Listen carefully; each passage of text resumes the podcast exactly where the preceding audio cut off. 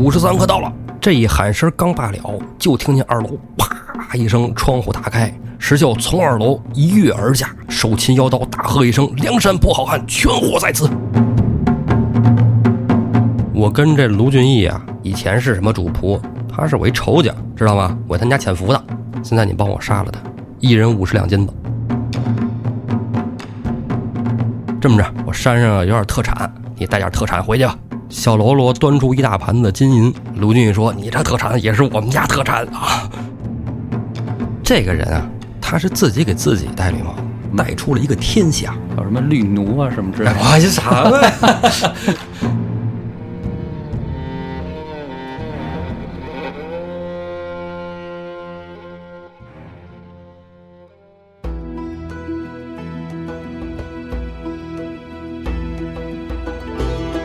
胡说历史，笑谈有道，欢迎您收听由后端组为您带来的《胡说有道》。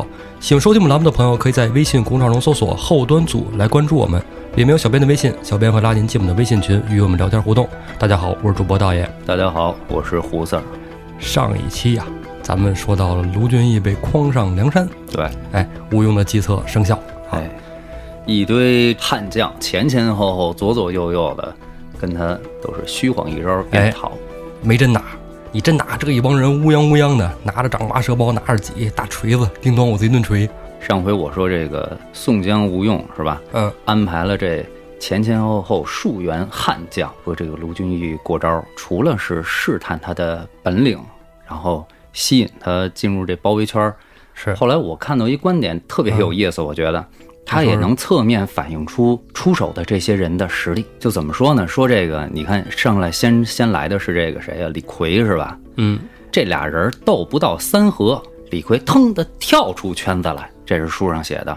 什么概念呢？就是说他能抽身，至少他自己能抽身，但是要腾一下跳出这个打斗圈。哎，赶到这个鲁智深的时候呢，两个斗不到三合，鲁智深把刀一拨，转身就走。哎呦，哎，就更从容一些。等到这个武松的时候呢，又是不到三合，武松叫拔步便走，就更轻松一些，也非常从容啊。哎，明显这鲁智深、武松的实力就要高过这个李逵。李逵，哎，为什么？咱们知道，你得腾往后一跳，这感觉跟拨开你的这个枪棒，我转身就走。然后想到了这个拳皇里摁一下 A B 啊，哎，向后一滚，哎。完了，你再看刘唐的时候呢？刘唐他跟这个卢俊义斗到三合的时候呢，旁边里斜刺出来就是穆弘。穆弘说明什么？穆弘可能看刘唐够呛，能脱身。哦，两个人两条朴刀对这个卢俊义都没能正常的脱身，都是后头扑天雕李应过来接应。对，李应过来，哎，接应一下。所以你看别的战将咱们就不说了，单看这几个人，你就能看出实力的差距来，孰高孰低。对。然后你再联想一下，穆弘可是后来这个八标记的，对，排名第八位。嗯，刘唐其实也不是松主啊。刘唐我要没记错的话，他可是这个三十六人赞里头最早就有刘唐这么一号人。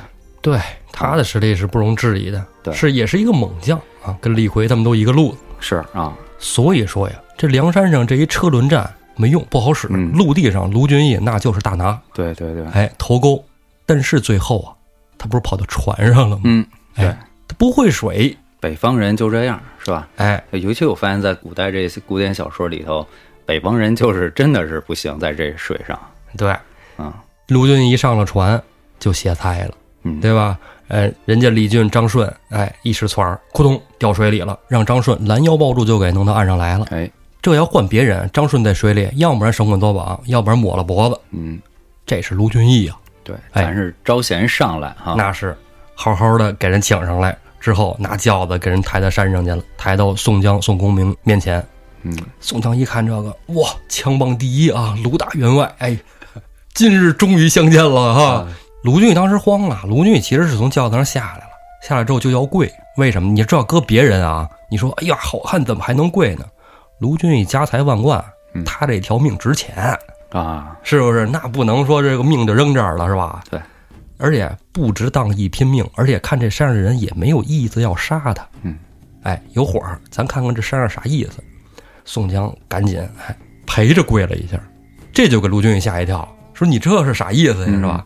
宋江说说，卢员外，你到山上当大哥，我给你当马仔啊，我给你当小弟。这一下出乎卢俊义的认识认知了，对，直接懵逼啊！啊，啥玩意儿这是？什么路数啊？吴用这时候说了，这儿不是说话之所，咱们到这个忠义堂，给卢俊义请到忠义堂上，哎，大排宴宴。卢俊义又更蒙圈了，说你们这是干嘛？是吧？情景剧吗？是不是？嗯，你要是讹我钱，你说数啊？是不是？你这来这个，宋江又再次提出请卢员外。上座，我就印象里，我就觉得这块儿宋江让这个卢俊义坐上座，好像你就看字面上的感觉啊，挺情真意切的。哎，你说他是什么心思？他会不会真的有那么一点感觉，就是说让卢俊义坐第一把交椅也可以，也能接受啊？不好说。我觉得啊，宋江是猜到了卢俊义肯定坐不了第一把交椅。这肯定是谁没个眉眼高低呀，对吧？不知深浅，来了就做头把交椅，这是土匪窝子。而且这底下有一个不用打招呼就能咋呼的李逵呢。对。然后，但是退一步说呢，就是说，如果真的让卢俊义做了头把交椅，那他想被招安的迫切感，那比宋江还要迫切。哎，而且头面更大。然后呢，对像武松啊、李逵啊、鲁智深这些反对招安的阮氏三三阮啊，他们这些，是吧？所以说宋江宋江这这一手来的，我觉得叫怎怎么都叫赢。嗯，是有点那意思，是啊。宋江这心思啊，卢员外也看不透。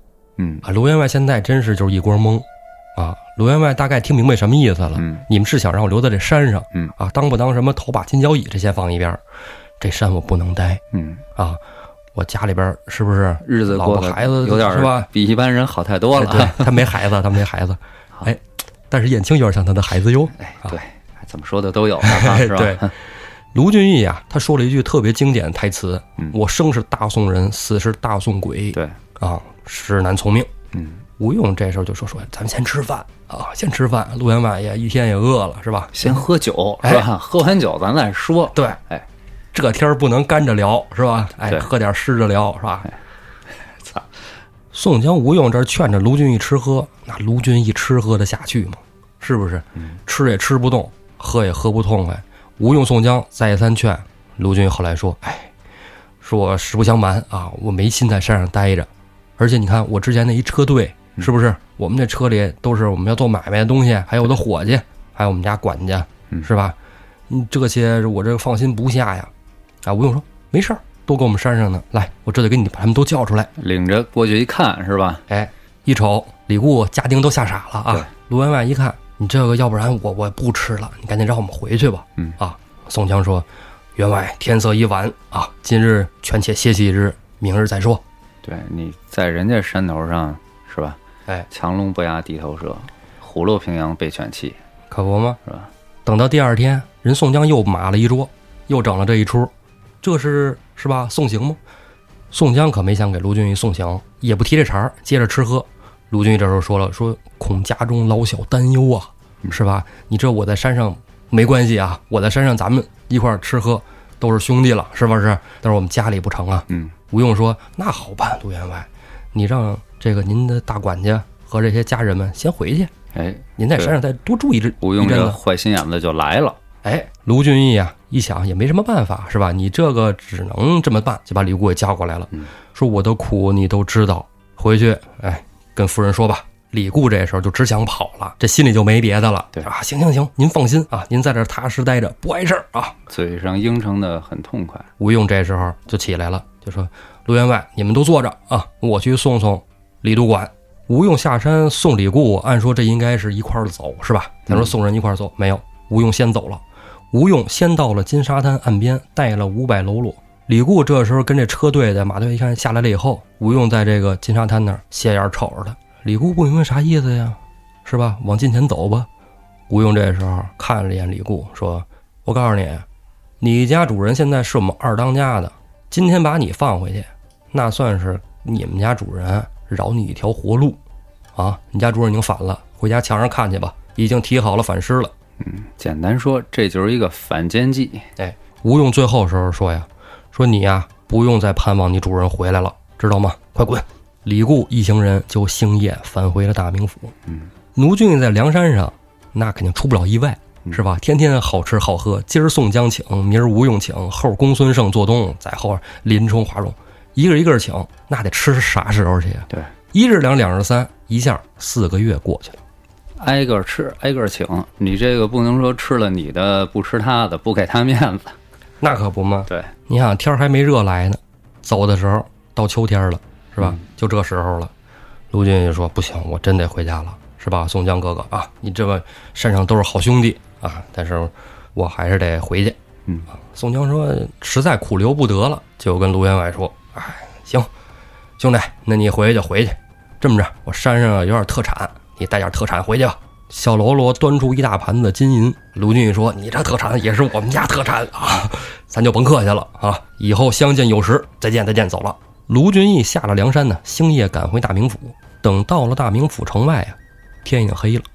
哎，看见医药贩子在城门口坐着呢，怎么瞅怎么眼熟，就往城门那儿溜达。等走到切近了，再一看，我操，他们家燕青，燕青啊！赶紧就问小姨：“你这是怎么了？你你怎么混成要饭的了？怎么不在家呀？”嗯，燕青抬头瞅了瞅，一开始都恍惚的，看真着了才知道是他们家员外，说：“哟，主人你怎么回来了？家里出事儿了。”卢俊义说：“说这家能出什么事儿啊？有什么事儿你说。”燕青说：“呀，说李固回来，说你在梁山坡当了二当家的，说你就再也不回来了，之后就告官了。告完官以后，他就和夫人，哎，所以就刚才咱说的，你说这是一个反间计也行，是这个李固中了吴用的反间计。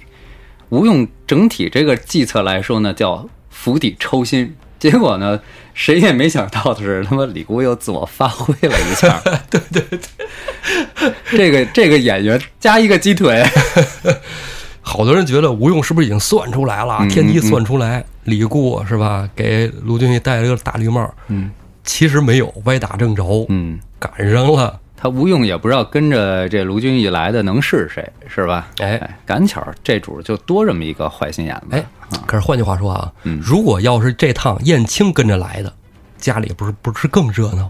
但是燕青不会带着这个信儿回来就告官，对，他会权衡一下、周旋一下嗯，啊。里外燕青回来都得捉奸。对啊，没对捉奸是跑不了的。哎，对，你看咱俩把这事儿实锤了吧？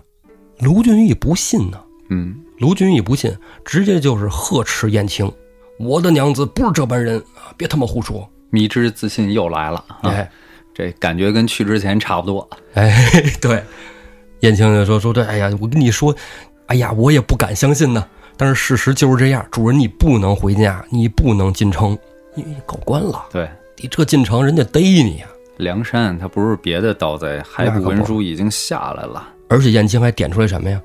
这李固和夫人早就有私情，但是一直没有实锤，没有证据，所以没法跟您说。卢俊义说：“我不信。”小小乙说：“说你想想，你们俩多长时间没同过房了，懂不懂点人之常情，是吧？”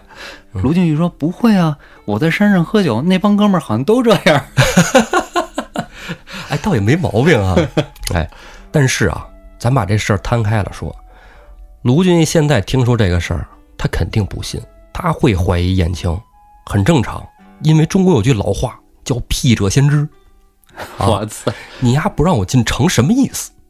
是你不让我回家问什么意思？嗯一定是你有事儿。卢俊义就怀疑燕青了，说我到家中问个水落石出啊，再跟你计较。燕青啊，连哭带爬的拽着卢俊义一脚，就拽不住，卢俊义就回了家。嗯，你看这个燕青在后面整个故事里头，其实也没有什么特别狼狈的地方，哎，因为他这人特别聪明。但是你看这个时候，真是给人的感觉，你看电视剧也好看这书也好，感觉是衣衫褴褛，是吧？非常惨，有点屁滚尿流的似的，追着这卢俊义，嗯，就那种感觉很狼狈。还委屈。对，所以这你就能看出来这一块儿挺激烈的嗯斗争的啊。卢俊义给燕青一顿数了，燕青就不敢跟着卢俊义走了。嗯卢俊义大踏步的回到了家。嗯啊刚才咱说咱不是后半夜吗？碰见这事儿是不是？嗯哎，到了家正好早上起来了，推得家门啊，往里一走，这院里的家奴院丁看着卢俊义都吃了一惊，因为都没想过他会回来。对，而且这家已经不姓卢了呀，嗯，是不是？姓李了。门口牌子没摘。对，实际情况就是这样。李固闻听了，慌慌忙忙就赶紧过来了啊！员外，你可回来了啊！员外，快快快快歇歇啊！卢俊也没说别的，卢俊义直接问燕青在哪儿呢？把燕青给我叫来。李固这时候眼珠一转，李固说呀：“哎呀，爷您别问了，行不？您刚回来，这玩意儿问多了心里是事儿啊。咱先吃早饭，吃完饭我再跟您详详细细的说。”嗯嗯，这时候卢俊义的媳妇儿啊贾氏也从屏风后边过来了。哎呦，官人你可回来了！哎，我不跟你说了，你先吃饭吧，好吧？李固叫下人赶紧准备了一桌子菜，把饭菜端上来。卢俊义确实也饿了，嗯啊，行路从山东走过来也挺远的，你走一晚上嘛。卢俊义换好了衣服，到得餐厅坐下，提筷子刚要开始吃，正这时候，大门咵让人给推开了，冲进来二三十个做工的差役。哎哎，报信儿报的挺快的啊。卢俊义举着筷子就傻了，这当差的管你那筷子呢是吧？啪把筷子抢过来，你他妈也甭吃了，兵乓五四捆着就给带到了留守司衙门。我就说这个李固跟这个贾氏啊，肯定也是，你想他这个奸夫淫妇嘛，是吧？哎，心虚，肯定是准备了几套这个应对的突发情况的这个方案。你比如说，如果卢俊义突然回来，我们怎么办，对吧？假戏真做，就拿他当梁山二当家的，通风报信儿，官府自然派人来抓。对，事实上也是照他俩这计划来的。你卢俊义纵有天大的本领，一按照他的性格，不可能跟官军动手；第二一个，他脑子不好使这事儿，估计李固和这个贾氏也是知道的最最清楚的，脑子不好使啊，可还行。是吧？哎，你知道吗？这书里我觉得最大的遗憾就是少了这四个月的没羞没臊的描写。嗯，你给补上点儿，我觉得有这实力吗？不行啊。哎，其实我尝试过把这段儿给它还原一下你，就喜欢干这事儿。后来发现没法写。嗯，大爷之前还跟我念叨呢，说这个这段没有那个，呃，杨雄他们家那个潘巧云，潘巧云那段刺激啊，对说那段描写的特别好，对这段没有。裴如海，嗯，我就想，我说我看的时候，我真没觉得这段有什么遗憾的。遗憾啊！你看那个《水浒》里三大这个荡妇，嗯。啊，头一个潘金莲，啊。你看人把西门大官人是吧，直接又衍生出了一部同人小说啊，哎，是吧？《金瓶梅》那也是一部名作呀，一下激发了年龄小小生的灵感，是吧？哎，对，才思泉涌，哎。是不是？哎，二呢就是这个潘巧云啊，对，你看裴如海是吧？你这一段写的，哎呀，多细致啊！哎呀，贤妹啊，摸个手，这那的，为什么到这贾氏这儿就这么放水呢？石南，给我一个解释。其实这一段我后来想想着尝试的时候给他写一写啊，后来发现没啥好写的，因为卢俊义是吧？咱传言中啊，已经当二当家的了，回来不回来两说着，嗯，是吧？你回来了，这儿有官府，对吧？有军队，你来了就抓你，就按这个计策来。你不回来，那我们正好趁着你这万贯家财就过日子，对，对吧？对贾氏夫人来说没毛病。再一个，为什么不描写了呢？就是说，这个潘金莲跟西门庆啊，潘金莲是干柴遇烈火，哎，西门庆是动了那门邪心了，哎是吧？西门庆这种男人就是这样，得不到的东西，一旦是得着了以后，是吧？偷仙尝仙的那种感觉，他有钱，他就是找刺激嘛，寻花问柳之辈啊。所以他俩属于那种干柴遇烈火的感觉。嗯，潘巧云跟裴如海那就更是干柴遇烈火的感觉了。但唯独这个贾氏和这个李固，他俩早就细水长流了。要按书里说，对吧？对，卢俊义是咱们知道，你看书里也写了，他是时不时要出去做生意，等于嗯，对吧？家财哪儿来的呀？哈。二一个呢，剩下时间沉迷于习武，对，是吧？说白了，这有钱啊，然后这个名气又在外啊，嗯又有本领傍身，人家就等于是自顾自的玩自己那一套，加上这天罡之术都是那个路数，是吧？机械降神。就是在这一个院儿里头，媳妇儿和这个大管家有了那种勾当，对恐怕他一时也没察觉出来。只有燕青冰雪聪明，是吧？心思细腻，哎，嗅出那一丝味道，但是没有合适的机会说出来。哎，我跟你说，不光是这个燕青一人知道，嗯嗯要我说，全府上下都知道差不多。就卢俊义不知道，哎，这事儿纸里包不住火。啊所以说这个他这儿就没必要再细说了，就是已经是木已成舟、哎，细水长流的这种勾当了。对，你说之前那潘巧云、潘金莲的二潘啊，嗯这二位还有的可描写，年轻漂亮，再然后都是禁欲系，嗯，尤其是潘金莲，嗯嫁给那么一个这个三寸丁，嗯是吧？还是挺惹人怜的这个这么一个人物。嗯嗯但是贾氏这个就招人恨了，嗯，为什么呀？你爷们儿要个儿有个儿，要模样有模样，是有吧？钱有钱，要本领有本领，哎要地位有地位，起码是员外嘛。对呀、你甭管怎么说，人家枪棒天下第一啊，那嗯怂吗？人家玩枪棒的，你想想是不是？那棒上的活儿不差，嘿，你看，哎呀，这听话听音儿，我听出弦外之音了，还。人家也是河北运动员啊，河北省代表队第一哈、哎，这个练体育你知道，这要是练就得老练，要不然你很快就变成第二了，是不是？哎，保持枪棒第一。咱不管说啊，他现在想练没法练了，为什么呢？这个压到这个刘寿司衙门了。嗯梁中书那这就得审他这儿的最高长官了。梁中书，哎，你审他问他，说怎么着？陆员外，听说你在梁山当了第二把交椅了，你这什么情况啊？说大人可不是这样，我是被抓上山的啊，他们把我诓了去的。你这你问李固，李固都知道我在梁山那四个月，那那是软禁啊，大人啊，我是被他们软禁起来了。大人明鉴。梁中书直接一拍桌子，还问李固啊？还用我问李固吗？给我如实说，你在那儿怎么当上的第二把交椅？你回来干嘛来了？是不是要派兵打我们大名府？卢俊义这时候看着李固，刚要解释，李固啊，直接就跟卢俊义说呀：“主人，既然都到了这儿了，你就招了吧。嗯嗯，你看这李固这嘴脸哈，对，家里墙上反诗那都提在那儿了，您说什么也不好使，咱别狡辩了。对，家里那反诗就是之前吴用哈带着李逵啊，哎。这俩人写的那首藏头诗，对。啊，卢俊义反啊，李固这个表现啊，跟以往那些反派啊小 boss 们表现出来的基本一样差不多，啊，就是说顺势而为把人给绿了这事儿吧，嗯，还不至于让你死，但是你有心害人那就不好了，哎，害人的人还不止一个。嗯贾氏这时候这不都在后边跪着呢吗？嗯贾氏也扭过头来，对着卢俊义说呀：“官人，我跟你说，你还是招了吧。要我说，你要招了，免去了诛九族之罪呀，嗯，是吧？家里上下就还都有个活路，你要这么死扛着，我们都得跟你死啊！到时候送了我的性命怎么办呢？自古丈夫造反，妻子连坐呀。你要是招了，无非就是吃几顿棒子，关个几日，你你就回来了。”使点银子啊，使点银子，完了这个充个军啊，赐赐配个边军你说对了。啊，这个奸夫淫妇使了银子了，但是这银子使的是反方向。啊，这时候张孔目又说了：“你也甭废话了，知道吧？你这种人呐，不打不招，来人上刑具。”最后啊，活活的给卢俊义屈打成招了。你看，我就想哈，刚才你说了，必是后面使了银钱啊，哎因为这个卢俊义在北京大名府里头也是有头有脸的一号，哎，但是呢，这个人可能平时还是比较有原则。李固在这方面，李管家嘛，是吧？家里头没准这个卢府原来上下打点就是李固在做，对外的这个社交关系哈、李固本身就有基础。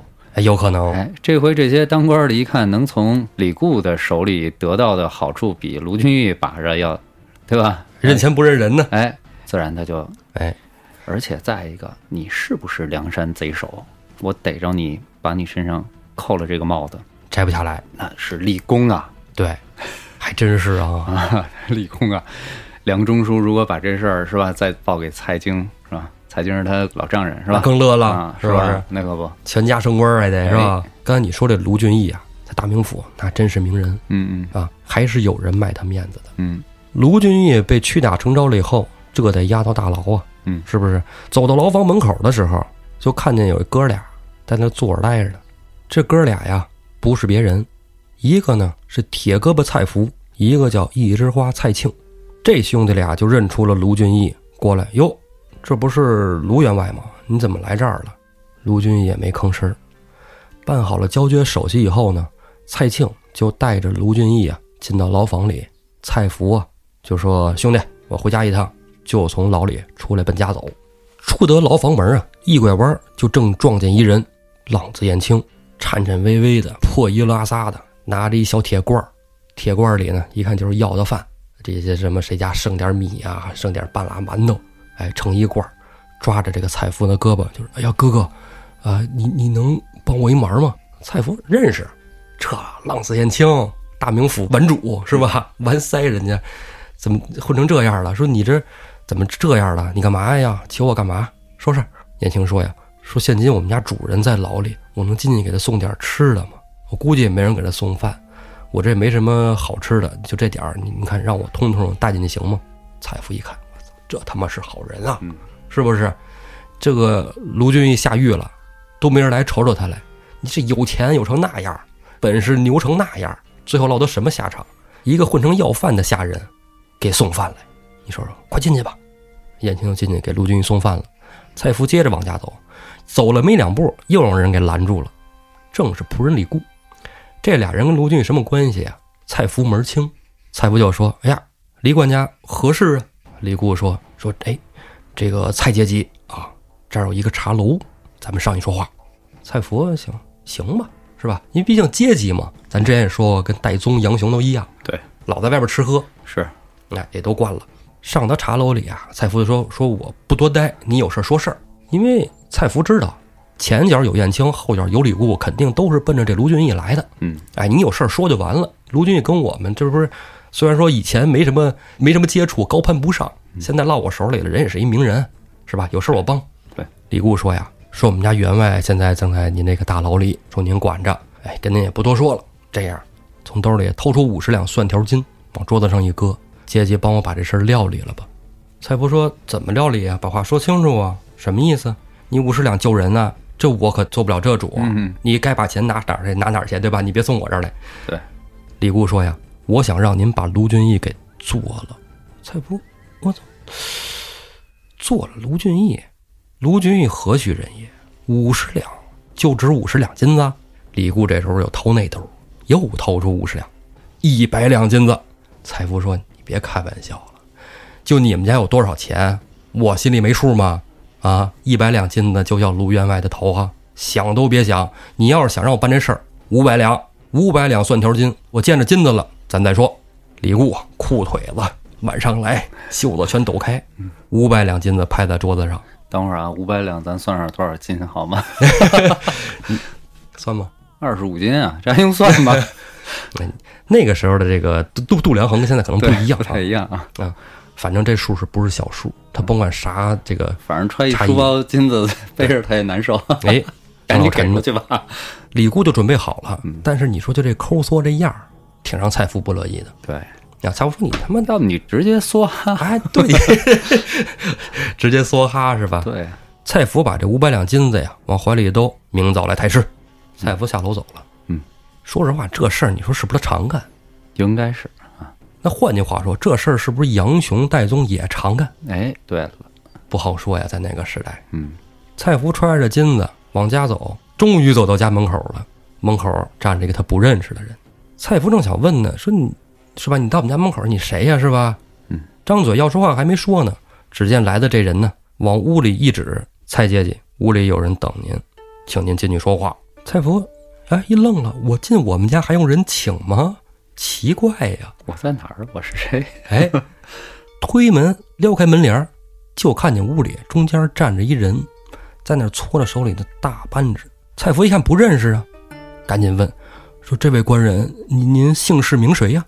只见搓大扳指这个，那衣着华贵啊，看着蔡福说呀：“在下便是沧州横海郡，姓柴名进，大周皇帝第一派子孙，绰号小旋风。”到哪儿都得把这个名头报全了。人也是河北的，是不是都是这一片儿的？嗯，其实挺远的哈，其实大名府连运城带梁山坡都不远，都不远啊带青州。哎，啊。但是柴进这名儿，我估计天下闻名了。哎，小旋风嗯，是吧？那有钱啊，是不是？其实柴进要玩好了，咱之前说过，他在梁山上地位应该挺高才对。应该正经八百的头钩。咱说实在的，杀一回马枪啊，嗯，这就是当时为什么人家宋江就一定要血洗江州，再上梁山。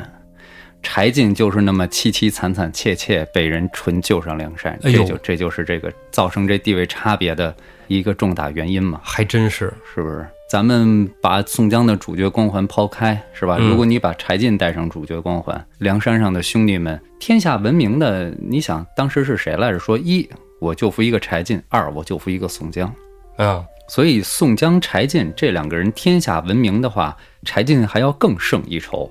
谁出事儿了，跑路啊，什么有点困难了，找他都帮啊。你看近了，他资助着水泊梁山的这个白衣王伦，是吧？嗯，哎，远了说，你像武松也好，是这个林冲也罢，最后都是受过柴进帮扶的，对，对吧？所以说，柴进本来他要是弄好了，在连身上应该要更更有地位，他是梁山的天使投资人啊，对对对吧？对。王伦是第一代 CEO 嘛，对，朝天王第二代，嗯，这俩都挂了，现在第三代 CEO 嘛，是不是？是是是。宋江，是，哎，所以说这个出场挺有气势啊。你要说宋江是及时雨，那柴进绝对是及时台风。啊，那都不是说一星半点的雨嗯嗯，啊，那降水量都是吧非常高涨的啊。你想，他比宋江可有钱，那他救济的人无数啊。嗯武松那样的，在他那可能就算一个不起眼的小门客，嗯是吧？那屋里人多了，你瞅不都是大小伙子，嗯嗯嗯，是吧？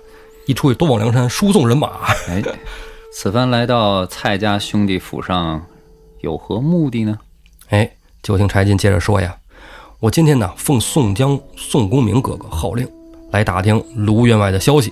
我听说被这个奸夫淫妇给陷害在牢里了。嗯哦，我来你家就是特意来告诉你，如果保得卢员外性命，佛眼相看啊，将来以后报答你，知道吗？如果卢员外但凡有半分差池，我告诉你，兵临城下，把你们一个个全砍喽。死亡威胁。哎，话我说完了，但我不是说空嘴白牙就来跟你说这番话的。来人，把门外那人叫进来，往桌子上咚蹲了一大包袱。柴进指那包袱说：“这儿有一千两黄金，也不让你白干活，这些钱你就帮我上下打点，照顾卢员外。你看这儿有梭哈的，”哎哎，而且我把话也说得明白，我就是梁山泊的，啊，你要是告官抓我，现在随时动手。这一番话说完了，蔡福连动都不敢动了，那都吓傻了。确实，上来先说一个什么啊，皇帝嫡派子孙是吧？咱甭说哪朝的，尤其小旋风柴进的这个名号一报，是吧？哎呦，紧接着搬出梁山啊，对，钱又往这儿一蹲，死亡威胁送上，这是连环的啊。哎，蔡福赶紧说呀，说这个呃那那那个啊，大人，哎，不是，嗯，官官人，哎呀，我也不知道叫您什么好啊，放心啊，陆员外没事儿了，这事儿了了啊，放心，肯定保得他性命。其实蔡福这个选择还是比较容易做出来的，是吧？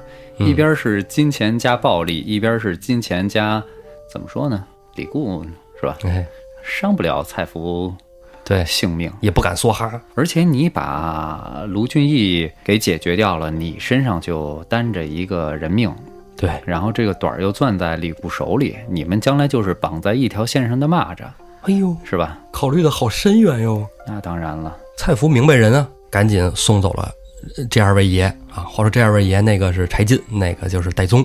戴宗跑腿快呀，是吧？背着金子银子没关系，人家有高铁，是吧？嗯，嗯，蔡福其实还是慌的，他不敢自己拿主意，赶紧把这个钱都搁家里放好，锁上门，到牢里去找他的兄弟蔡庆，原原本本跟蔡庆说了一遍。兄弟，机遇与挑战并存呐、蔡庆可比蔡福能决断。嗯，哎，蔡庆说呀，说大哥，人家梁山那个是吧？柴大官人说的明白，留得卢员外一条性命。你要说救他，咱可没戏；你要说杀他，咱还担着干系。但要是留他一条性命，这不难办。本分。就他们家那点事儿，说不好听的，谁不知道怎么回事儿啊？那不就是李固，操他他玩一团儿吗？是不是？咱拿这么多钱也用不了，是不是？咱们上下打点一下，给那个张孔木啊、什么押司啊，咱们分一分啊，留他一条性命。而且那梁中书，操，他不就是一个爱钱的人吗？见了钱都好办。哥，你就听我的，拿着钱上下走动去吧。哥俩商量好了之后，就按照计策去办事儿。第二天啊，早上起来，李固寻思不见动静啊，不是说好了让我见人头吗？嗯，这我不要那活见人，我就要死见尸。这尸呢，对不对？我钱都拿来了。李固就堵在了蔡福家门口，啊，蔡庆出来说呀：“哟，李督管，哎，我跟你说啊，我们本来要下手，啊，都已经计较好了，但是梁大人不肯呢，啊，梁大人说有人吩咐了，得留他条性命。你说我们就是打工的，那我能违抗老大的话吗？对，你呀，钱没使到啊，你接着赶紧使钱去吧。嗯，这事儿我们就给你办，到时候你赶紧把钱使好了。老油条，真是老油条。哎，李固也挺逗的，李固又赶紧又托人去给梁中书送礼，这需要一中间人嘛？中间人去问梁中书啊，说那大人这个事儿怎么没没没办呢？是吧？没没杀人。梁中书跟这中间人说了，我又不是刽子手，我又不是押牢阶级，你杀人找他们呢？我能拿着刀去狱里砍他吗？嗯，走走走走走，起开。典型什么呀？踢皮球啊，哎，啊，就踢皮球的这个关节儿啊嗯，蔡福把钱就上下使到了。这个什么张孔木啊，什么李亚斯啊，就都明白了。等再把卢俊义提出来审这案子的时候，所有人的口风就全变了，说确实也没有说抓到卢俊义在梁山上是吧？当头领这么一说，而且历来在咱们县里那都是大员外，员外爷，怎么可能跟梁山人在一起呢？没有作案动机。哎，专业。梁中书在大堂上一看，底下人都是吧，口风一致，差不多。对于梁中书来说，杀不杀个卢俊义，跟他有什么相关呢？对吧？哎，不相干的事儿。行，那就把他啊判刺配沙门海岛，啊走你发配去了。这判了发配是吧？脸上那行金印就少不了，印好了脸上这金印，押送的这差人就来了。押送这差人那是老熟人了，就是当年在东京押送林冲的董超、薛霸。哎，就是那在野猪林想哎，结果了林冲的那二位。对啊当时鲁智深是手下留情。哎，留了一条命啊！这二位为什么从东京跑了大名府啊？没给高太尉办成事儿，嗯嗯，那高俅怪罪了，给他俩也给刺配了。哎呀，就跟杨志一样，从东京给刺配到大名府。嗯，去北京了。到这之后，梁中书一问，说你们干嘛的呀？说我们以前是这个，呃，这个这个差役啊，押送犯人，犯人跑了。梁叔一看，哦，这有工作经验啊，那你直接来上岗吧，来来我们这上上班就得了。不是跑了，是这个让半途杀掉，还让人劫了啊！这个安全的对对对对对安全的把林冲给送到这个 是吧？送送到地儿哈。这安安明明让你们两个当刺客，你们当了安保人员，啊，去吧？对啊，有用得着你们的地方 啊！哎，就来到这儿了。哎，这回就押送卢俊义。嗯，你看看施工给他们一个改正错误的机会，这回看这二位有没有可能啊？这二位能活到现在，估计之前上班还挺兢兢业业的。嗯但是话说回来了，有人不想让他们兢兢业业呀，嗯，那就是李固。在他们出发的前一天晚上，李固就找到了董超、薛霸，跟他俩人说呀：“说你们啊，这个不知道，我跟这卢俊义啊，嗨，以前是什么主仆，他是我一仇家，知道吗？我他家潜伏的，现在你帮我杀了他，一人五十两金子。”董超、薛霸一听傻了啊，这以前的都是领导差我们干活，给不给钱都两说着，我们差点命都丢了，这是眼前的钱呢，这是。董超看看薛霸，薛霸说：“你犹豫什么呀？啊，李督管拿咱们当人，这事儿就做了。哎呀，有钱能使鬼推磨呀！自以为是人，其实不久看来就要变鬼了。哎，这俩就如出一辙的，当初怎么对的林冲，现在就怎么对的卢俊义。嗯，但是这回他没走远，哎，知道也不用走那么远，走那么远也没用，藏着掖着的，还是那一套，开水烫脚，嗯啊，让卢俊义什么烧柴做饭，卢俊义哪会这个呀？反正就是这几天吧，头两三天惨透了啊，透支你的体力。对，脚也给烫起了泡，也走不动，还是那老套路啊。什么到中午的时候，我们要睡觉了，嗯我们怕你跑了，我给你捆上，给陆俊义捆到一大树上，捆好了以后，董超就说说，我上边上撒泡尿去啊，你先看着点儿。卢俊义都捆好了，看什么呀？这时候薛霸跟这个卢俊义说呀，员外爷跟你说，山盟海岛太远了，你去那儿也是受苦，你也活不了。咱们索性啊，咱不受那罪了，我今儿给您来一痛快的，抄起水火棍，照着卢员外的脑门劈将下来，扑通。这一声是这水火棍劈中了卢俊义吗？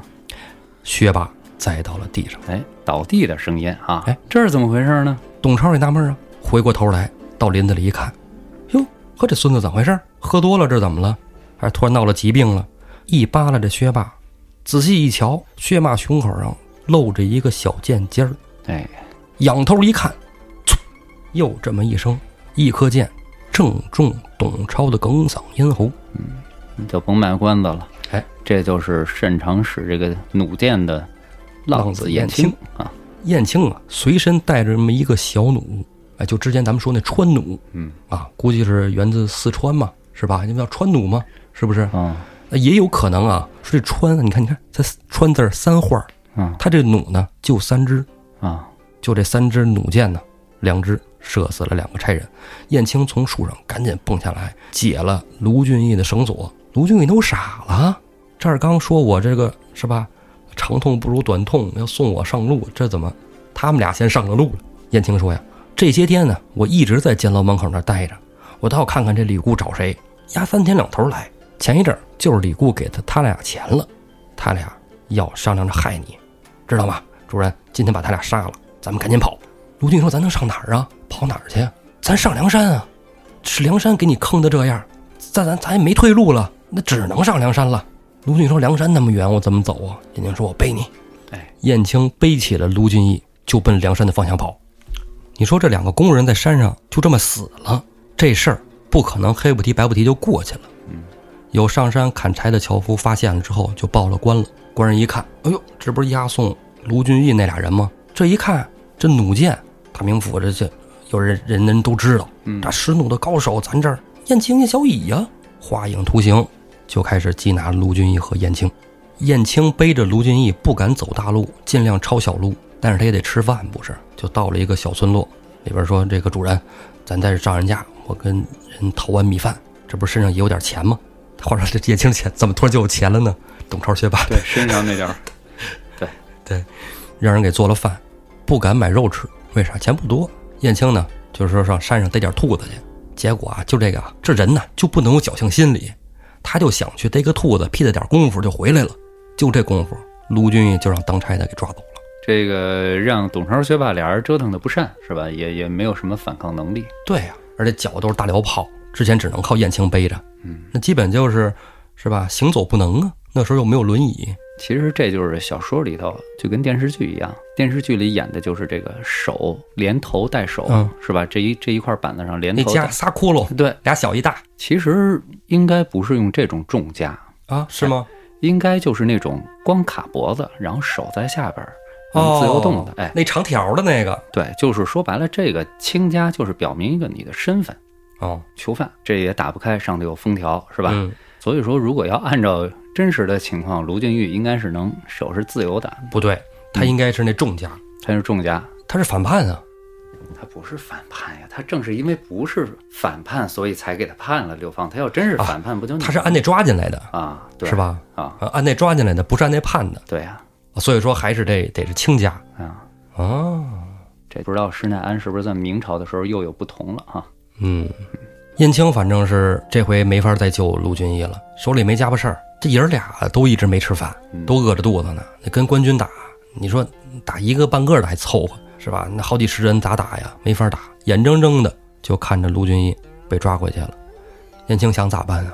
这回可比上回更严峻形势，哎，因为这回你等于是劫了人犯，人家不会觉得董超、薛霸是要害你，人家觉得你就是私通了梁山或者私通了别的这个强人，是吧？这个杀了官人，这所以这回比比上杀当差的不是闹着玩的。对，因为燕青为什么到那个时刻才出手？为什么卢俊义遭罪的时候他不出手？他不就是跟当初其实跟宋江是一个道理吗？我到了那个地方，安安分分的，回头君子报仇，十年不晚，对，对不对？一看要丢了性命了，所以不得不出手啊！但是一出手，你就有后果。对，嗯，这肯定是一招致命。嗯你要不然卢卢俊在那绑着呢，嗯你稍一有差池，主人就挂了。你这怎么当的这个奴仆啊？什么是吧？哎，其实燕青我觉得跟卢卢俊义啊不像主仆，嗯，像父子。父子对，哎，燕青得想后招，奔梁山去，奔梁山去也不能饿着肚子去呀、燕青说那得吃点东西啊，周围又没什么可吃的，这回可不敢到村里去这个买米饭什么的了。看了看手里这最后一发弩箭，看了看天上飞的麻雀，我这一箭，但凡要是射下来一只麻雀，让我能吃了它，我就有劲儿到梁山，我们家主人就有救。要是射不着，我和我们家主人呢，谁都过不了这关了。燕青这弩什么准信儿啊？啪一箭就射中了一只麻雀，这麻雀奔着山坡咕噜噜噜滚下去了。这麻雀在前面滚，燕青就在后边追，追着追着，燕青抬头一看，路上有人，前面走了一个穿着皂袍，头上戴着一个猪嘴头巾的一个人，后边有一个穿白袍戴斗笠的人，前后走着，唰唰唰走的还挺快。燕青聪明，我把这俩人先劫喽。他俩有吃的有钱，我先给弄着，然后我再奔梁山去。虽然我们家主人当初叫我武艺不是干这个的，但这是逼不得已呀。燕青冲着俩人就去了。这不是走后边的是一穿白袍戴斗笠的吗？燕青过去一脚就给那人给踹趴下了。正想薅这个穿皂袍的人呢，只见这穿皂袍的反手一棍抽在燕青腿上，给燕青兜了一个大跟头。燕青扑通摔倒在地，嗯，他前面踹那个穿白袍那人翻身起来，一脚踏住燕青胸口，怀中掏出腰刀，呲！打鸟的被鸟给啄了眼。哎，燕青啊，转眼之间就要挂了。这时候大喊一声：“好汉，我死不防，谁去梁山泊报信啊？”这穿白袍大汉趁着这刀就没砍下去。你上梁山报什么信儿啊？燕青这时候一看有火儿，撑着地就要起来。这手一撑，袖子往上一褪，胳膊就露出来了。胳膊露出来了，花袖就露出来了。穿皂袍的那哥们儿一看燕青这胳膊上的纹身，就说：“哎，你是不是卢员外家的燕青啊？我正是燕青啊。呃，二位哥哥怎么知道我呀？哎，我不是别人，正是梁山泊的病关所杨雄啊。这位穿白袍的兄弟就是拼命三郎石秀。”燕青一看，那这是碰见自己家人了。对，哎，赶紧就如此这般，这般如此，跟二位一说。嗯。杨雄、石秀对着一看，咱还去什么大名府啊？这人小乙哥说的明明白白呀！石秀兄弟，你现在上大名府继续盯着卢员外这事儿，我带着小乙哥上梁山。哎，咱们这儿就能猜出来这二位是干嘛来的了。按照三打祝家庄的那个套路，这二位啊，就是到这城里来摸一摸现在是一个什么样的状况。对，石秀是吧？咱们也知道了，当细作也不是第一回。祝家庄的时候就去过一次。效果还挺好，对，而且你看吴用选的这两个人，首先这两个人不可能互相放弃，对。第二一个石秀呢，也是经过考验的战士，对吧？有勇有谋，对。石秀要打能打，要脑子有脑子，对，而且有演技。到哪儿呢？担上一个柴，他就是卖柴的，还真是老本行。对对对，演个屠夫也能行。哎，完了呢，这个杨雄这一块呢，本身人家也是阶级，衙门口待过，哎。这个上下打点怎么打听？八成还能碰着个熟人，是吧？还真是。话说着，就兵分两路。咱不说上梁山的杨雄和燕京，咱单说石秀。石秀赶到了大名府啊，一进了城，就觉得状态不对啊。商家铺户都开始收摊儿。石秀抓着一个人，赶紧问呢，说这是怎么回事啊？你就说说这儿啊，今天午时砍头啊，赶紧避避吧。您不是这儿的，赶紧走。石秀心明镜儿。看谁呀？这不就是砍卢俊义吗？嗯，打听好了，在哪条街上行刑，就来到了那个路口。哎，四周围一看，有一个二层茶楼，石秀就到这个茶楼窗边坐下。嗯，等到了午时三刻，就看着蔡福、蔡庆啊，推着卢俊义来到了法场。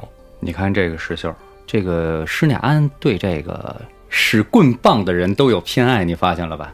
是吗？你看像武二什么的，最早武松，对吧？然后包括这个九纹龙史进，包括这个呃石秀，你看在这哎，在这里这石秀就成了一个什么？当机立断，赤胆忠心，义字当头，马上我就要只身劫法场了。他就是做的这个准备。哎，你知道施耐庵为什么对这使棍棒的人有偏爱吗？为啥呀？因为他自己是一条铁棒。哦哦，他使棍的是吧？对，这施耐庵啊，咱知道他其实是在这个。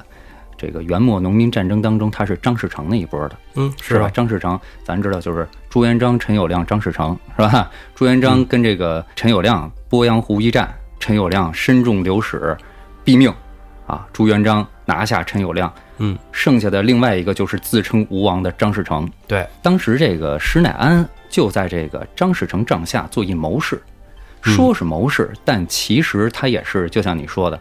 呃，叫能文，或许也能武。哎，据说他本人啊，就是操持一条铁棒，哦，曾经也当街打过恶棒。可以啊，之前我就跟你交流过这个事儿，为什么《水浒传》里头凡是街头斗殴写的都特别好，凡是大阵仗的打仗描述的都相对哎，欠点儿。哎，嗯咱们再抽空翻开这个《水浒水浒传》的这个书册，你看一下，作者现在基本上啊都写的是施耐庵、罗贯中，对对对，对吧？这个罗贯中啊，据说是真正上过战场的，所以你看罗贯中写三国写的那个状态？嗯，就很好。战场恢宏啊，艺术来源于生活。还真是。他施耐庵呢是在街头上啊，曾经对是吧？要不我说他也许叫会武，也许是逞凶斗狠，嗯，他在街头上也曾经持一条铁棒，说白打过架。哎，哎，从这个恶霸手里救过人的，嗯，哎，所以他写这个这个这个街头斗殴写的特别好，而且他对这个使使棒的人有所偏爱。书归正传，啊，转回来了是吧？啊哎，蔡福、蔡庆推着卢俊义往法场走，这哥俩跟卢员外呀，这些日子里啊，也没少交流嗯啊。蔡福就跟卢俊义说呀：“员外爷，我们想帮你，但是我们能力有限，嗯，这是没办法。对啊，我们就尽力了。对您嗯一路走好吧，到时候哥们儿刀快点儿，让您少受罪哎。你说这说对了，刀快点儿是吧？哎，蔡福、蔡庆啊，其实在这中间，刚才虽然有了那么多的戏份，但是其实你把他的戏份都刨出去，对这个故事情节走到这一步没什么影响，嗯，就是应了他们两个的地煞之命，加上侧面或多或少帮了卢俊义以后，哎，给他们两个在日后梁山来这个屠城，不叫屠城哈，来打这个北京大名府的时候，给他们两个留下性命做了铺垫还真是。啊。就这时候，时间不等人呢，人丛中一声喊啊，五十三可到了。这一喊声刚罢了，就听见二楼啪一声，窗户打开，石秀从二楼一跃而下，嗯，手擒腰刀，大喝一声：“梁山泊好汉，全活在此你看，又聪明是吧？！” 蔡福、蔡庆撇了卢俊义，撒丫子就跑。哎，真会做人，哎，这叫顺水人情。石秀跑到卢俊义身边，扯了绳索，搀起了卢俊义，转身就走。见人就如砍瓜切菜一般啊！嗯，但是，一开始好使，嗯他说梁山泊全伙在这儿，，大家被镇唬住了一下。哎之后人一看，我靠，您就一人儿啊，闹什么呀？乌泱泱被人群围在当中，石秀这边还得拽着卢俊义，一手拿着腰刀，这仗没法打。这要是卢俊义满格能量，这俩人突围应该问题较不大。哎，对对对，没什么问题。哎俩人围在当中间，石秀拿刀砍着，这帮人也不敢进来，但是架不住底下挠钩套索一上，完犊子。嗯，石秀、卢俊义双双被擒。卢俊义这回又回了那老房啊，死囚牢里接着待着去。不一样的就是这回多了个旧伴儿的啊，石秀也跟他关一块儿。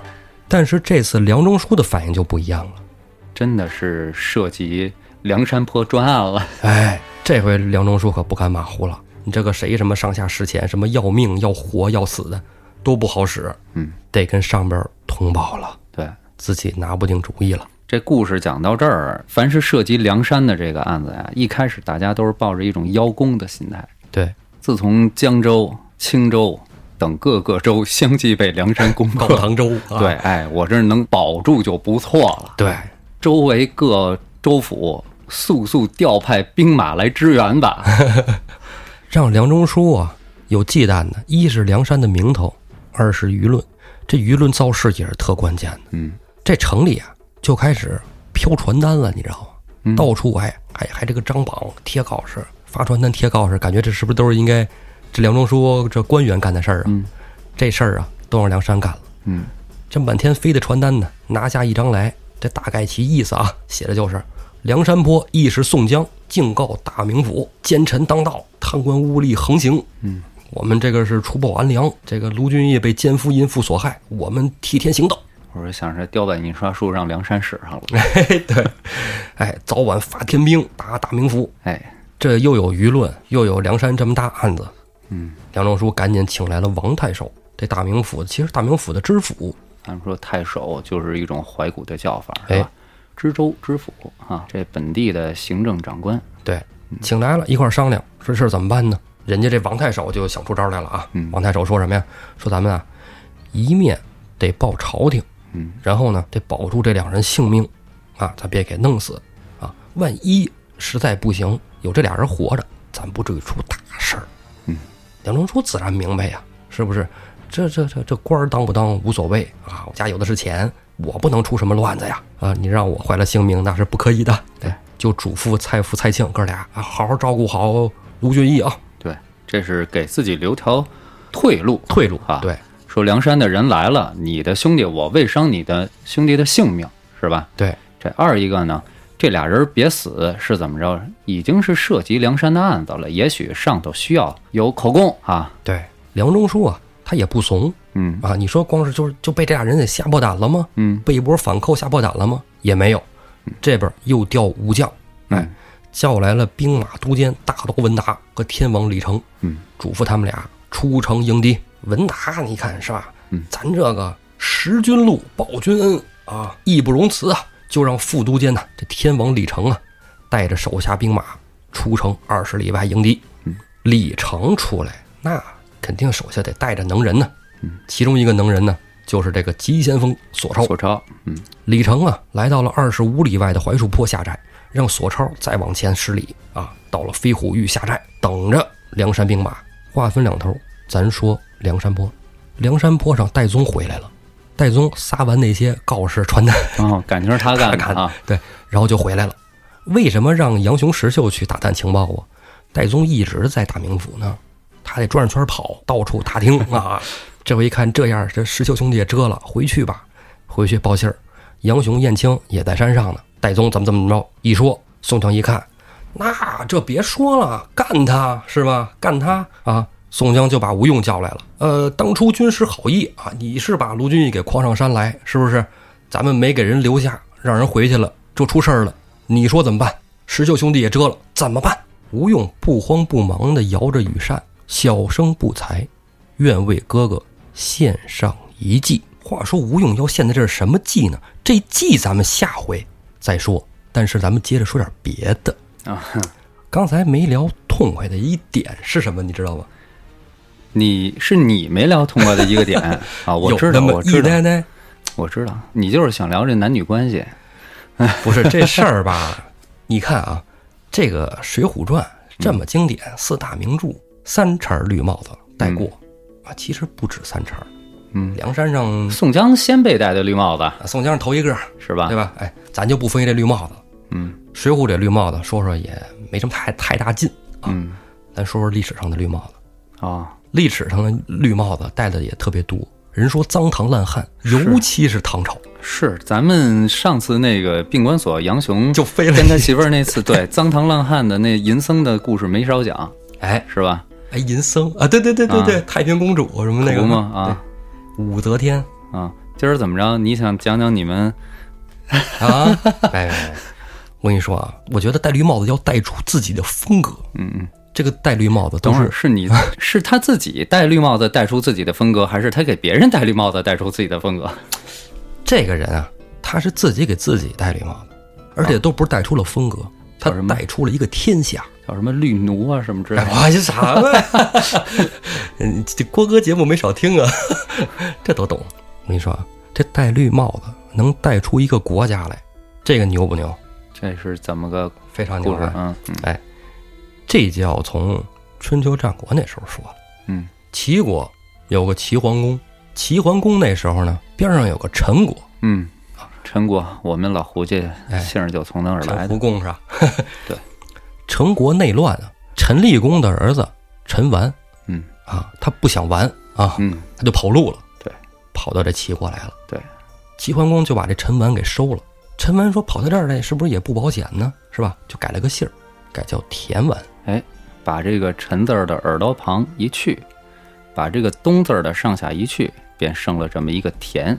这就是姓陈的和姓田的为什么是一家儿？后来呢，他还不好意思把这田字儿两边儿再一去，这就是姓王的怎么来的？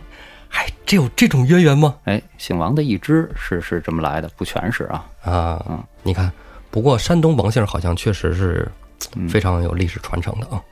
这陈完啊，刚来的时候那没有根基，那个时候人讲究世家大族，世家是一方面，嗯，是吧？大族是一方面，你得有家族的根基啊。对啊，你在陈国人认你，你到了齐国人不认你。嗯，这个逃到齐国的陈完呢，嗯就衍生出了一个田氏家族，但是家族人数还是很少。嗯哎等到了齐简公那时候啊，嗯田家出了一个叫田成子的人，嗯田成子啊，大田成子。其实田氏啊，在齐国跟其他的姓氏的很多大臣都不太对付，对，主要人看不上他。你看，像晏氏，嗯晏婴的后人，嗯，鲍氏，鲍叔牙的后人，哎，鲍叔牙的后人，哎齐国的国姓是姜啊，哎，姜、吕，这都是他们的国姓嘛，皇帝的嘛，是吧？到了田成子这一代的时候呢，田成子已经位列左右相其中一位了。但是呢，齐简公更偏向跟他所对立的左丞相堪止。这田成子啊，就想把堪止除掉，堪止呢也想把田成子除掉。嗯，哎，俩人就想干。一山难容二虎，哎，这堪止啊，就叫来了田氏家的一个呃旁支的一个叫田豹的人，嗯跟这田豹说：“说我跟你说，你得协助我，我要把田氏族人全杀了，让你当田氏族人的头领。”嗯田豹想：“哎呀，好事儿啊，是不是？那这我要是当了田氏族人的首领，以后我也能当左右丞啊，当大官儿，有钱。”等田豹回了家，就琢磨这事儿不对，你把我们田氏族人全杀了，我他妈给谁当族长去呀？嗯，我家没人了，全杀了是吧？剩我光棍一个，那哪行啊？他就找人啊，把这个消息透露给了田成子。田成子一听说，那你这想弄我呢，我还想弄你呢。田成子就到了堪止家，把砍氏一门也给屠了，屠了这些其他姓氏的老大、族长还有族人，他就自己啊就得琢磨，说我不能把这一国人都杀了吧？嗯，是吧？那将来人要是来杀我怎么办啊？那我得让我的族人占领更多的这个官员的席位，还有封地。田成子就娶了一堆媳妇儿，啊，当然说娶妻只能一个，对吧？但是古代那娶妾就是吧，姬妾就无数嘛。田成子据说娶了一百多个姬妾，但是这个田成子啊，可能忽略了他的身体素质，他远远没有达到这种程度啊，他就有点受不了啊，这个太多了。然后田成子怎么办呢？这我这家伙这么多媳妇儿是吧？弄不过来，怎么还能有更多的孩子呢？嗯，他就想出了一个主意。啊，找人帮他播种 是吧？对，这大人物不都有很多门客吗？他把家里这些门客全都叫到家里来，他不出面接待这些门客，接待这些门客的呢，就是一百多个美妓啊，站一排，撩着大腿，搂着肩膀子。嗯，这帮门客一开始有的人，哎呀，这不好意思啊，嗯是吧？放不开，对你这是这那，哎呀，可能有的没吃饭没喝酒就走了，嗯有的胆儿大的呢，就留下吃了口饭啊，喝了口酒。对，要不说保暖才能死，对，这帮美姬美妾的呢，这儿蹭蹭，那儿顾影顾影啊，这细节能不讲吗？哎不讲不讲啊！这些门客呢，他很多也都是烈性汉子，是不是？你你你这个蹭着这那哪受得了啊？就成就了一双好事啊，是一双双双双双双双好事。嗯有人呢就报到了田成子这儿，说主公，这那个谁谁谁不低头，在在后院跟您啊，嗯，这这田成子说好啊啊，主公这这怎么能好呢？您后院都着火了。嗯，田成子捋捋胡子，然后火了着得更猛烈一些吧。哎，门客就懂了什么意思。嗯，结果过了一段时间呢，就陆陆续续就开始生孩子了嗯啊，因为那时候也没有什么避孕措施嘛。哈，这一百个机器给田成子生了七十多个儿子，女儿无数。所以你看，这个咱们中国古代为什么那么重视这个嫡长子继承家业，是吧？包括这个帝王嫡长子继承这个君王之位，就在这儿了。这个妾上边一个立，底下一个女。《说文解字》说她是站在旁边的女人。你要是按甲骨文、甲金文推，上边那个立其实是一个刀的变形，她是刀下之女。哦，哎最原始的时候，她是可能是从敌方抢来俘虏来的女性。这之前我好像说过，是吧？其中的一项功能就是繁育后代。哦，但是呢，这个田成子这么做啊，他绝对不是说他突发奇想、脑洞大开。嗯，商周这个时期，妾往往就是有这么一种使用场景，就是说我的门客、我的贵宾哦，在我家饮酒饮宴之后，有可能要尽兴。哦，招待一下。对，所以说这个妾生出来的孩子到底是不是自己的骨血，在上古的时候你很难分辨。哦，所以我们中国人从古要嫡长子或者嫡子继承家业，嗯，咱就不说江山了、皇帝了，对吧？嗯家业这一块儿，一般老百姓人家嘛，对吧？对篱篱笆墙扎的可能就没有那么紧的情况下，哈哈，嫡子继承家业，他不是空穴来风。你看这个，是吧？对，哎田成子他们家是非常清楚的，就是他知道哪些是自己家的孩子，哎，哪些人不是，但是不是的那些人，又有几个敢站出来说你不是我爹？嗯是不是？他要不认识这个当相国的爹，嗯，他都没爹。对他就是俗俗俗称杂种嘛，对，是吧？因为他妈都不知道是跟谁有的他，对，但是这些孩子在田成子眼里都是棋子。这些所谓的儿子们啊，因为他肯定知道这这不是自己儿子，对，早晚要被他送到世界各地去获取圣衣，然后回来参加银河之战。哎，你这这这城户光正是吧？圣斗士，圣斗士的故事啊那有一 bug 啊，那有一 bug，那那那那个真有一大 bug，啊，为什么呢？你看啊，哎，这是跑了一会儿，我还我我我能拉回来啊。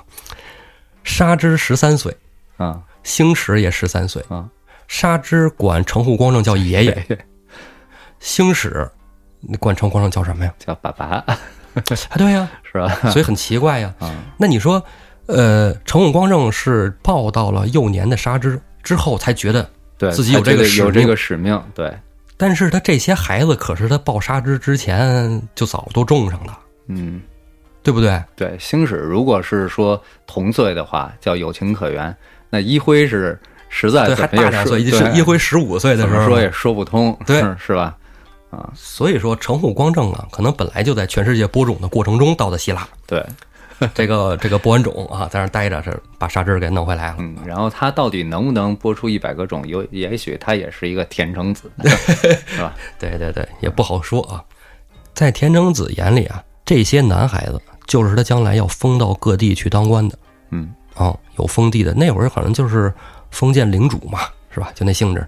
他其实是就是说，你看春秋时期嘛，是吧？这周天子下边他的大权已经旁落到各诸侯，是吧？对。各诸侯的大权其实也旁落到他自家的卿大夫手里，是吧？那卿大夫的大权其实也在被他下边的士来肢解着，对。对，一层一层，哎，对，只不过田成子家里这些事啊，都是他的那些儿子们，对。对，而且七十多个呢，是吧？嗯一下子，然后呢，他手里不还有一大一大票女儿吗？嗯嗯，这些女儿们是他在嫁是吧？哎哎是他的政治筹码，哎，嫁到各国，跟各个的什么士大夫去。哎对，联姻啊，联姻政治联姻啊，对田征子下的这盘大棋啊，给田家在齐国奠定了非常深厚的基础。哎，要不说叫什么多子多福，枝根枝枝繁叶茂才行呢哈。哎，这真是枝繁叶茂。到了他重孙子那个时候，就是田和呀。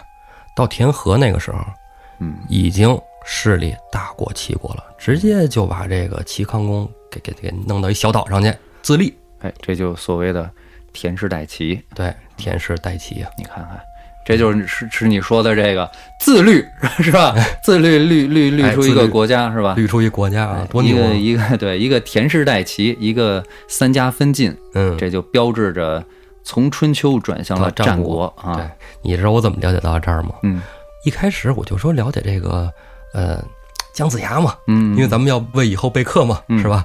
我就看了看姜子牙，嗯。我说这叫齐太公。